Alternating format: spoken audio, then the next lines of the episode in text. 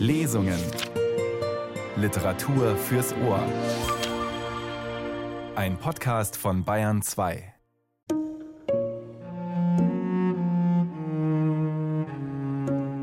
Das Mädchen hatte schon immer gewusst, dass mit ihm etwas nicht stimmte. Mit diesen Worten beginnt eines der großen Erinnerungsbücher an die Shoah. Cordelia Edwardsons Bericht Gebranntes Kind sucht das Feuer. Nils Beindker begrüßt Sie zur Lesung.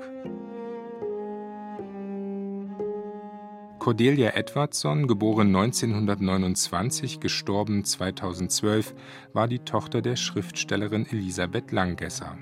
Als 14-Jährige wurde sie nach Auschwitz deportiert. Sie überlebte, ging nach Schweden und später nach Israel. In Gebranntes Kind sucht das Feuer erzählt Cordelia Edwardson von ihrer Kindheit und Jugend in Berlin, von Antisemitismus, Verfolgung und Deportation. 1986 erschien ihr Buch in Deutschland und wurde mit dem Geschwister-Scholl-Preis der Stadt München ausgezeichnet. Der Schriftsteller Daniel Kehlmann hat sich intensiv mit dem Buch von Cordelia Edwardson beschäftigt. An ihn zunächst die Frage, was macht dieses Lebens- und Überlebensdokument so wichtig?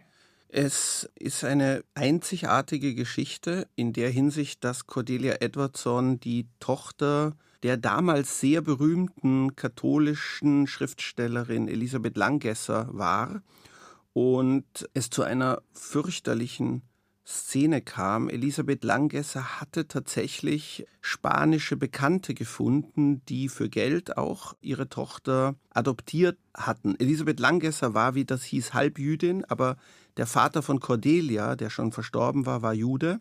Das heißt, ihre Tochter war dann nach den Nürnberger Gesetzen wiederum das, was man Volljüdin nannte. Diese furchtbare Und, Arithmetik, ja. Genau, diese furchtbare Arithmetik.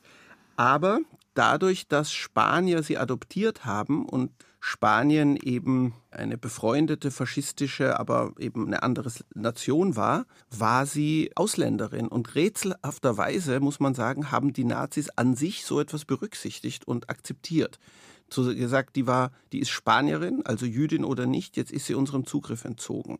Das heißt, das war eigentlich sehr geschickt von Elisabeth Langesser, aber dann wurde sie gemeinsam mit ihrer Tochter auf die Gestapo bestellt und man hat der Tochter gesagt, sie muss sich selber freiwillig durch eine Unterschrift den deutschen Gesetzen unterwerfen, also den deutschen Rassegesetzen, sonst wird ihre Mutter belangt dafür, dass sie diese Adoption eingefädelt hat. Und das hat Cordelia in Anwesenheit ihrer Mutter unterschrieben. Also die Mutter hat das nicht nur geschehen lassen, sondern hat sie stumm dazu aufgefordert, das zu tun. Also eine ungeheure narzisstische Handlung einer Mutter, Später haben einige, die sie verteidigen wollten, gesagt, sie wäre dann selber vielleicht ins Konzentrationslager gekommen, wenn die Tochter das nicht unterschrieben hätte. Das ist schwer zu beurteilen. Ich denke das nicht, aber tatsächlich ist es unklar, was geschehen wäre. Jedenfalls kam Cordelia Edwardson dann nach Auschwitz, in gewisser Weise, also eindeutig im Stich gelassen von ihrer Mutter und auch davon, hauptsächlich davon handelt, äh, also sie war, sie war eben zuerst in einem Kindergefängnis in Berlin und dann in Auschwitz und davon genau. in einem jüdischen Krankenhaus, genau, aber das war eigentlich kein Krankenhaus, deswegen ja. muss ich zögern, hier Wie das Wort das Krankenhaus nennt. zu verwenden. Genau. genau. Also die Nazis haben das so genannt, aber es war eigentlich ein höllisches Gefängnis für Minderjährige und äh, danach war sie in Auschwitz und sie schreibt davon mit einer unerträglichen Klarheit. Also ich habe in meinem Nachwort gesagt, das Wort Trigger Warning wird wirklich sehr häufig missbraucht und zu leicht eingesetzt, aber in diesem Fall muss man wirklich warnen. Dieses Buch sollte man nicht lesen, wenn man psychisch gerade labil ist, weil es einen mitnimmt wie weniges, was ich je gelesen habe. Das Mädchen hatte schon immer gewusst, dass etwas mit ihm nicht stimmte. Der eröffnende Satz, ein Leitmotiv, das Anderssein, in das sie, die erzählende Figur Cordelia oder Dela, hineingeboren wurde, gespiegelt in vielen kleinen Szenen, das Gefühl, überall auf Ablehnung zu stoßen. Gebranntes Kind sucht. Das Feuer erzählt auch von einer keineswegs einfachen Beziehung zwischen Mutter und Tochter, wie sie sich herspiegelt in dieser Szene bei der Gestapo. Was hat dieses Verhältnis so schwierig gemacht? Die Tatsache auch, dass Elisabeth Langgasser versuchte, sich mit den Nationalsozialisten zu arrangieren? Also ich denke, die Schwierigkeit zwischen Mutter und Tochter lag weniger darin, sondern einfach, wenn man der Darstellung folgt, und das tue ich, der Darstellung von Cordelia Edwardson, dass es sich um eine hochgradig narzisstische Persönlichkeit handelte bei der katholischen Dichterin Langesser. Mit anderen Worten, es ging alles immer um die Mutter. Sie war schön, sie war berühmt, sie stand, sie musste in der Familie auch immer im Mittelpunkt stehen und das Wichtigste war immer sie und was sie tut und was sie wollte und alles, was mit ihr zu tun hatte und alles andere musste sich rundherum drehen. Und narzisstische Eltern sind schon unter Friedensbedingungen etwas, was ein Kind schädigen, deformieren oder jedenfalls äh, ja furchtbar beeinträchtigen kann. Und eben wenn dann noch derartig verschärfte Bedingungen dazukommen, dann führt es natürlich zu solchen infernalen Katastrophen, weil natürlich die narzisstische Persönlichkeit, die Elisabeth Langgesser offenbar war, die kann gar nicht anders, wenn diese Situation eintritt, soll das Kind sich selbst retten oder die Mutter, dann sagt man, sagt die Mutter ja natürlich soll sie mich retten, ich bin doch das Zentrum. Unbedingt. Nun schlug diese Idee der Adoption fehl. Cordelia Edwardson unterschrieb als 14-Jährige dann dieses Gestapo-Dokument. Das schildert sie auch sehr eindringlich.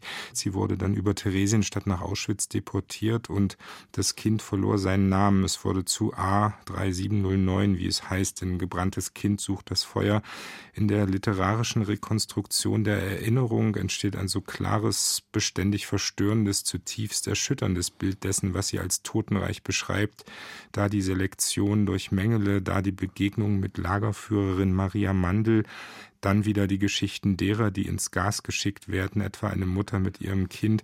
In welcher Sprache schildert sie all das? Wie würden Sie diese charakterisieren? Es ist eine leicht poetisierte, ist eine distanziert poetische Sprache. Das ist etwas merkwürdig, weil das klingt ja wie ein Widerspruch, aber es ist keine journalistische Stil in dem Hinsicht, es ist wenig ganz konkrete bildliche Beschreibung. Es ist sehr nach innen gerichtet. Es ist fast impressionistisch. Sie beschreibt immer, welche Effekte, welche Seelenleben abtötenden Effekte diese Welt des Lagers oder eben vorher des äh, sogenannten jüdischen Krankenhauses auf sie hat. Ich möchte noch dazu sagen, sie schildert etwas, was ganz wichtig ist, weil das in wenig Schilderungen zur Sprache kommt nämlich diese Welt der permanenten sexuellen Unterwerfung und Vergewaltigung, der weibliche Häftlinge ausgesetzt waren. Also ja, es gibt ja immer noch dieses Bild, diese Vorstellung, dass die Nazis irgendwie militärisch wohl organisierte Menschen waren, die das alles so maschinell und diszipliniert durchgezogen haben. Und das stimmt natürlich überhaupt nicht, sondern in gewisser Weise im Inneren waren diese Gefängnisse und Vernichtungslager auch Orte des absoluten Chaos, wo eben zum Beispiel auch die männlichen Bewachern, die sich einfach von den Mädchen und Frauen äh, ja, erzwingen konnten, was immer sie wollten und das auch getan haben. Und das habe ich eigentlich, muss ich sagen, noch nie irgendwo in einem Zeugenbericht dargestellt gelesen und also es ist jetzt nicht so, dass man das gerne liest natürlich. Es nimmt einen, wie gesagt, wahnsinnig mit. Aber bei Cordelia Edwardson wird in sehr kalter, distanzierter Sprache wird aber diese Seite des äh, Nazi-Vernichtungssystems eben auch geschildert. Und deswegen wirklich in diesem Fall mit einer Warnung würde ich jedem, der wirklich wissen will, wie das aussah, auch noch dieses Buch ans Herz legen. Unbedingt, das ist ein sehr wichtiges Dokument des Überlebens, eine sehr bestürzende Chronik dessen, was Menschen einander antun können. Sie überlebte, sie wurde eine Überlebende, heißt es später im Buch. Cordelia Edwardson kehrte nie nach Deutschland zurück, nach Hause, nur im Traum. Ihr Weg führte sie dann nach Schweden und weiter nach Israel, wo sie 2012 starb. Auch von diesem Weg einer Überlebenden erzählt sie. Ihre Erinnerungen 1986 erschienen und mit dem Geschwister-Scholl-Preis der Stadt München ausgezeichnet, waren, als Sie sie, Daniel Kehlmann, zum ersten Mal gelesen haben, vergriffen, also auf dem Weg vergessen zu werden. Jetzt gibt es eine Neuausgabe und eine Neuübersetzung von Ursel Allenstein. Was wünschen Sie diesem Buch? Ich wünsche diesem Buch, dass es Teil des Kanons der großen Zeugenbücher über den Holocaust wird. Also neben den Büchern von Imre Kertész und Primo Levi und Ruth Klüger und Thomas Birgenthal, finde ich, gehört auch dieses Buch in die Liste der großen Zeugenwerke, die eben einerseits Quellen sind und andererseits auch als literarische Werke bestehen können. Und äh, also es, es muss sich überhaupt nicht hinter diesen Büchern verstecken, es gehört wirklich dazu. Der Schriftsteller Daniel Kehlmann im Gespräch über Cordelia Edwardsons Buch Gebranntes Kind sucht das Feuer. Daniel Kehlmann hat ein Nachwort zur neuen Ausgabe geschrieben, erschienen im Hansa Verlag. Sein neuer Roman Lichtspiel ist bei Rowold erschienen. Herr Kehlmann, vielen Dank für das Gespräch. Sehr gerne. Für den Argon Verlag hat die Schauspielerin Nina Kunzendorf die Neuübersetzung von Cordelia Edwardsons Buch gelesen. Es ist die Passage der Vorladung zur Gestapo. Es war ein so wunderbarer Herbsttag im Wald gewesen. Im schönen deutschen Wald. Das Mädchen und der Bruder der Mutter hatten einen Ausflug gemacht, um Pilze und Beeren zu sammeln, und bei Onkel Heini fand sie Ruhe. Er nörgelte nicht, forderte nichts, weckte keine Gefühlsstürme, sondern bot eine stille Wärme und Freundlichkeit. Manchmal überraschte er einen sogar mit verschmitzten Scherzen und einem halb unterdrückten Lachen. Als sie abends mit ihrer Ernte zurückkehrten, lag auf dem Küchentisch ein Zettel mit der Aufforderung, bei den Eltern hereinzuschauen, selbst wenn es spät geworden sei. Das Mädchen witterte sofort Unrat. Was hatte sie diesmal angestellt? Es musste etwas Ernstes sein, wenn man so spät noch mit ihr ins Gericht gehen wollte. Denn natürlich hatte es mit ihr zu tun. Ihrem Fehler, ihrer Schuld. War der kleine weiße Fleck auf ihrer Handfläche nicht in letzter Zeit gewachsen? Sie glaubte das Zeichen der Aussätzigen deutlicher zu erkennen, wenn sie sich in der Toilette einschloss, um es zu untersuchen. Hatte jemand anders es entdeckt? Sie nahm sich zusammen, wappnete sich gegen das, von dem sie wusste, es würde kommen, musste kommen. Die Mutter und der Stiefvater lagen bereits auf dem breiten Sofa, das nachts als Bett diente. Darüber hing ein mehr als ein Meter hoher Korpus, der gerade weil das Kreuz fehlte, sein nacktes Leid unverhohlen hinausschrie in dieses schöne Zimmer mit seinen wenigen, aber sorgfältig ausgewählten antiken Möbeln. Es diente auch als Arbeitszimmer des Vaters, wenn seine triste Erwerbsarbeit und die anspruchsvolle Mutter ihm ausnahmsweise Zeit ließen für das, dem er sein Leben am liebsten gewidmet hätte. Ein Buch über den Kirchenvater Augustinus zu schreiben. Als Dr. Wilhelm Hoffmann zum Reinhold der Mutter wurde, war ihm bewusst, dass ihm alle akademischen Karriereaussichten in Zukunft verbaut bleiben würden. Das war die Strafe dafür, die arische Rasse wissentlich zu schänden.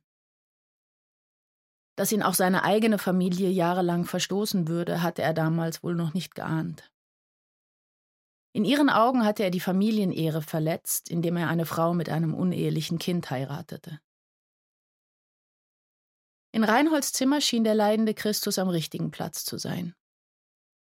Die Verteidigung dieses Mannes gegen die mannigfaltigen Qualen des Lebens, zu denen später über lange Phasen auch die Mutter des Mädchens zählen würde, war das Schweigen.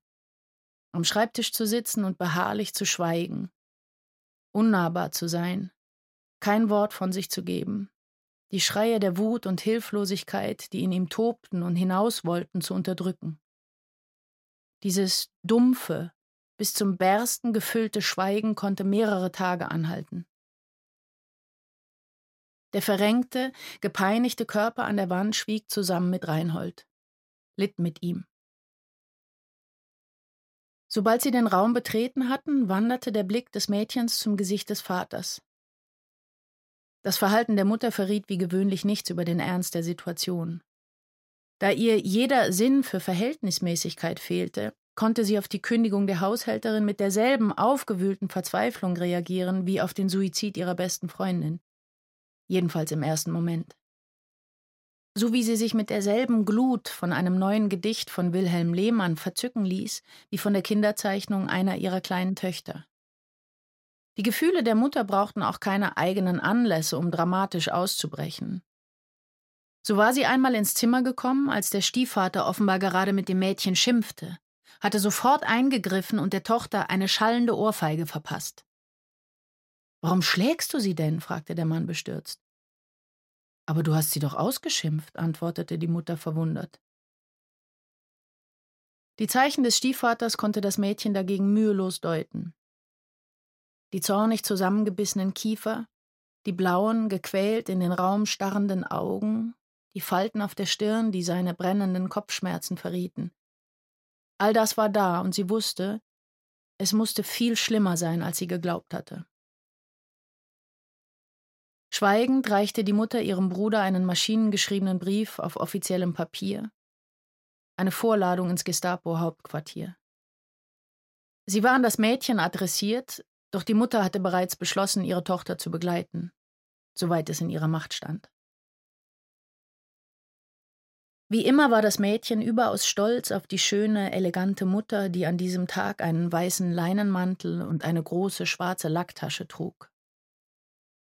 Das große graue Haus, das Gestapo-Hauptquartier und das Echo des Stiefelgetrampels der SS-Männer, die dort die breiten Marmortreppen auf und abrannten, jagten ihr aber doch Angst ein.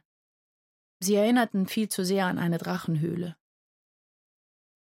Mutter und Tochter bewegten sich suchend die langen Gänge entlang bis zum Zimmer Nummer so und so, aber kaum waren sie eingetreten, verschwand die Angst des Mädchens.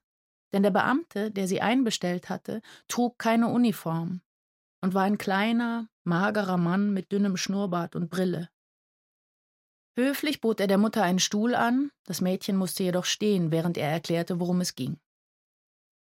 Nun, es sei ja so, dass das Mädchen einen gültigen spanischen Pass mit einem Einreisevisum für Spanien besitze, und daran könne man von deutscher Seite aus nichts ändern. Er hätte beinahe leider gesagt, befand es dann aber wohl für überflüssig. Allerdings brauche man auch ein deutsches Ausreisevisum und ein solches werde man sicher nicht ausstellen. Wie ich sehe, tragen Sie keinen Judenstern, sagte er an das Mädchen gerichtet. Noch war es keine Anklage, sondern nur eine Feststellung. Sie registrierte mit großer Befriedigung, dass sie gesiezt wurde. Zum ersten Mal, offenbar galt sie als erwachsen. Trotzdem war es die Mutter, die erklärte, auf der spanischen Botschaft habe man gesagt, als spanische Staatsbürgerin falle das Mädchen nicht unter die deutschen Rassengesetze und könne daher nicht gezwungen werden, einen Judenstern zu tragen, schon gar nicht als gebürtige Katholikin. Das mag schon sein, erklärte der Beamte geduldig, aber. Und wieder wandte er sich direkt an das Mädchen. Nun haben wir hier ein Dokument ausgedruckt, von dem wir uns wünschen würden, dass Sie es unterzeichneten. Das Dokument erwies sich als eine Erklärung im Namen des Mädchens, der zufolge sie die doppelte Staatsbürgerschaft akzeptierte und auf diese Weise die deutsche neben der spanischen behielt und gleichzeitig freiwillig der Anwendung des deutschen Gesetzes inklusive der Rassengesetze auf ihre Person zustimmte. Dies beinhaltete auch das Tragen des Judensterns und einen eventuellen künftigen Abtransport in den Osten. Die Tochter blickte unsicher zu ihrer Mutter hinüber und begegnete einer weißen Maske, in der ein viel zu roter Mund wie eine Wunde leuchtete. Von der Mutter konnte sie sich in diesem Moment keine Unterstützung erwarten, verstand das Mädchen und bekam große Angst. Doch wie immer half ihr der eigene Trotz. Oh nein, so leicht sollte es nicht gehen, nein, nicht wieder der Judenstern. Abtransport in den Osten klang auch nicht gut, aber mit dem Judenstern hatte sie schon Erfahrung. Sie beschloss, die Kesse Berlinerin zu spielen, eine Rolle, die sie schon früher mit Erfolg gestaltet hatte. Ich würde gern mit meiner Botschaft sprechen, teilte sie dem Beamten mit und fand, es klinge erwachsen und beeindruckend, und er hatte sie immerhin gesiezt. Es blitzte hinter der Brille und zuckte im Schnurrbart, als müsste er ein Lachen unterdrücken. Nur zu, kleines Fräulein, hier ist das Telefon. Er schob bereitwillig den Apparat zu ihr hinüber, und sie hatte bereits die Hand auf den Hörer gelegt, als er fortfuhr, und diesmal spuckte der Drache Feuer. Aber, und es klang wie ein Peitschenhieb, wenn Sie das nicht auf der Stelle unterzeichnen, dann müssen wir Ihre Mutter belangen. Er erklärte dem Mädchen, die Mutter habe die spanische Adoption des Mädchens arrangiert, um die deutschen Gesetze zu umgehen, und dies könne als schweres Verbrechen eingestuft werden, sowie Landesverrat, Hochverrat und irgendetwas Drittes, an das sie sich später nicht mehr erinnern konnte.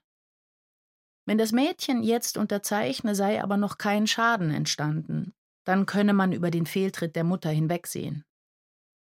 Und, fügte er sicherheitshalber hinzu, Sie sind sicher auch darüber im Klaren, dass Ihre Mutter selbst Halbjüdin ist. Das Mädchen blickte erneut zur Mutter und begegnete dem Ausdruck in ihren schönen braunen Augen. Augen, die mit einer Intensität strahlen und das Mädchen verzaubern konnten, die jetzt aber bis zum Rande gefüllt waren mit einem stummen, hilflosen Schmerz. Niemand sagte etwas. Nichts musste gesagt werden. Es gab keine Wahl, es hatte nie eine Wahl gegeben. Sie war Cordelia, die ihren Treueschwur hielt. Sie war auch Proserpina, sie war die Auserwählte, und nie hatte sie dem Herzen ihrer Mutter näher gestanden.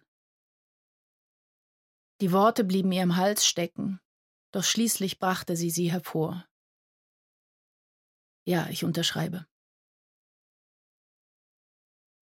Der Drache, nun satt und zufrieden, verwandelte sich wieder in einen nahezu freundlichen Beamten und teilte zum Abschied mit Und jetzt können Sie ins Zimmer gegenübergehen und sich einen neuen Judenstern aushändigen lassen. Er kostet 50 Pfennig. Als sie an einem frühen Morgen kamen, um das Mädchen abzuholen, hätte es, wenn schon nicht einverstanden, dann doch wenigstens bereit sein müssen. Trotzdem weinte es, hatte Angst, wollte nicht. Die jungen halbjüdischen Männer, die sich Zeit kauften und hofften, auch ihr Leben erkaufen zu können, indem sie die Drecksarbeit für die Gestapo erledigten, gingen behutsam mit dem Mädchen um. Normalerweise zerrten sie die Menschen aus ihren Betten, schlugen und schrien, aus Verzweiflung und oder weil sie sich mit den Henkern identifizierten. Bei ihr war es jedoch anders. Sie kannten sie, das Mädchen war keine von ihnen, aber ein Teil ihres Lebens, die verlorene Unschuld, die sie zu schützen und bewahren versuchten, so lange wie möglich. Sie behandelten es wie ihre kleine Schwester, und das Mädchen, das ja immer eine große Schwester gewesen war, genoss diese Rolle. Sie hatte für einige Monate mit ihnen im jüdischen Krankenhaus in der iranischen Straße zusammengelebt, und mit einigen von ihnen hatte sie auch das Bett geteilt. Sicher nicht aus eigener Lust. Die 14-Jährige war nach wie vor im Dornröschenschlaf der Sexualität versunken, und kein Prinz hatte sie mit seinen Küssen aus ihren Träumen und Fantasien geweckt. Sie war spät dran, hatte nur eine Andeutung von Brüsten und noch keine Menstruation. Was lockte das Mädchen? War es die Nähe zur Macht, der Herrscher, der Sieger, die man mit seiner Beteiligung im Dunkeln, mit der Verdammnis und Katastrophe bezahlen musste? War es der befreiende Fall, der eine solche Anziehungskraft ausübte? Sich Hand in Hand fallen zu lassen? Dabei fallen tapfere kleine Zinnsoldaten doch immer ins Feuer. Aus irgendeinem Grund kamen die jungen Männer alle aus Köln, und ihr ausgeprägter Dialekt verzückte sie mit seiner Mischung aus Brutalität und spielerischer Zärtlichkeit. Die Brüder Hans und Heinz wurden beide zu Bettgefährten des Mädchens. Wie unterschiedlich sie waren. Hans war ein großer, dunkler und eleganter Herzensbrecher, ein Desperado mit einem Madonnenmedaillon um den Hals. Sämtliche Jungen waren getaufte Halbjuden.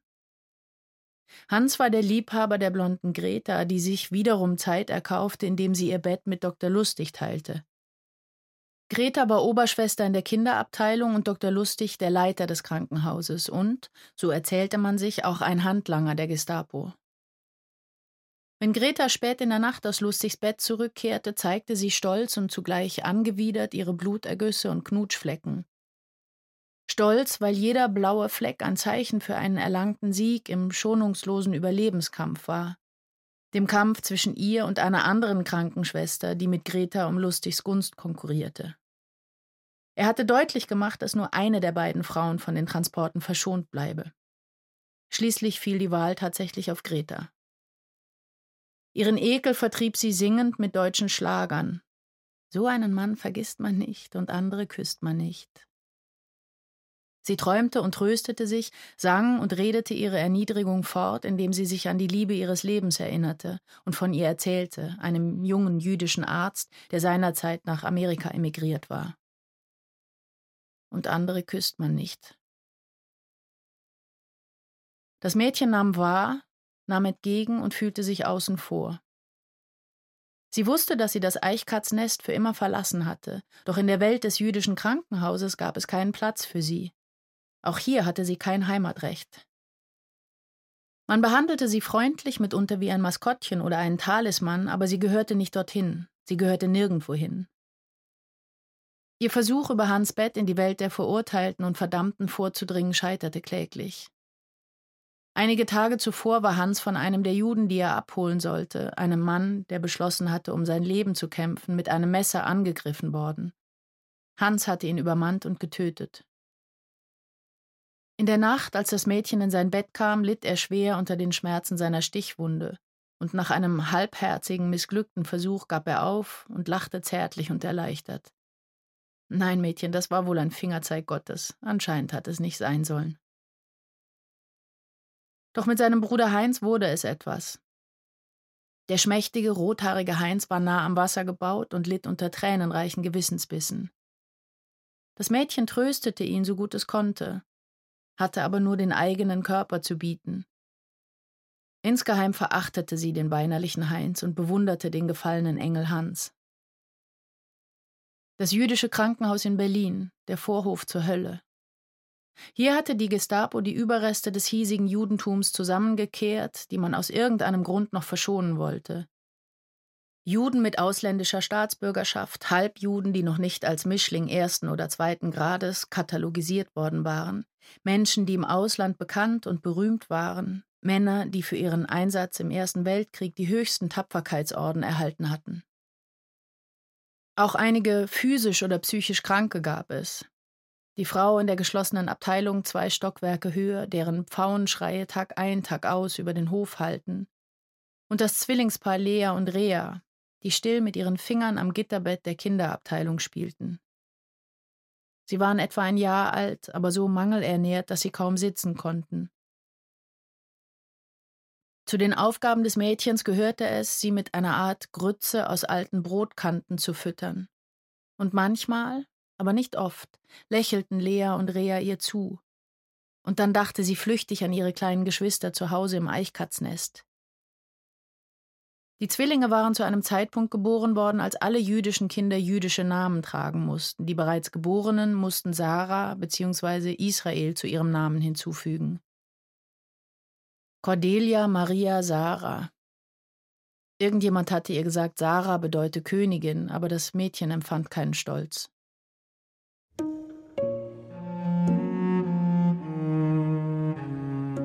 Cordelia Edwardson. Gebranntes Kind sucht das Feuer. Nina Kunzendorf las aus der Neuübersetzung von Ursel Allenstein, erschienen im Hansa Verlag und als Hörbuch im Argon Verlag. Sie überlebte, sie wurde eine Überlebende, heißt es einmal in Gebranntes Kind sucht das Feuer. Cordelia Edwardson zeigt uns eindringlich, was das bedeutet. Nils Beindker verabschiedet sich.